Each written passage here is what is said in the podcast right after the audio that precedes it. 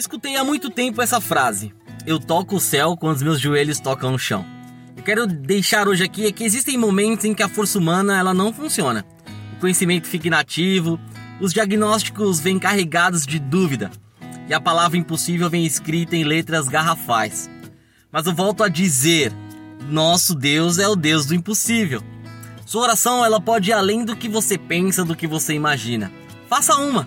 Toque o céu com as suas palavras. Se renda a Deus, busque-o. Ele pode, ele faz. O texto bíblico diz: "E tudo que pedirem em oração, se crerem, vocês receberão". Que Deus abençoe e uma ótima segunda-feira.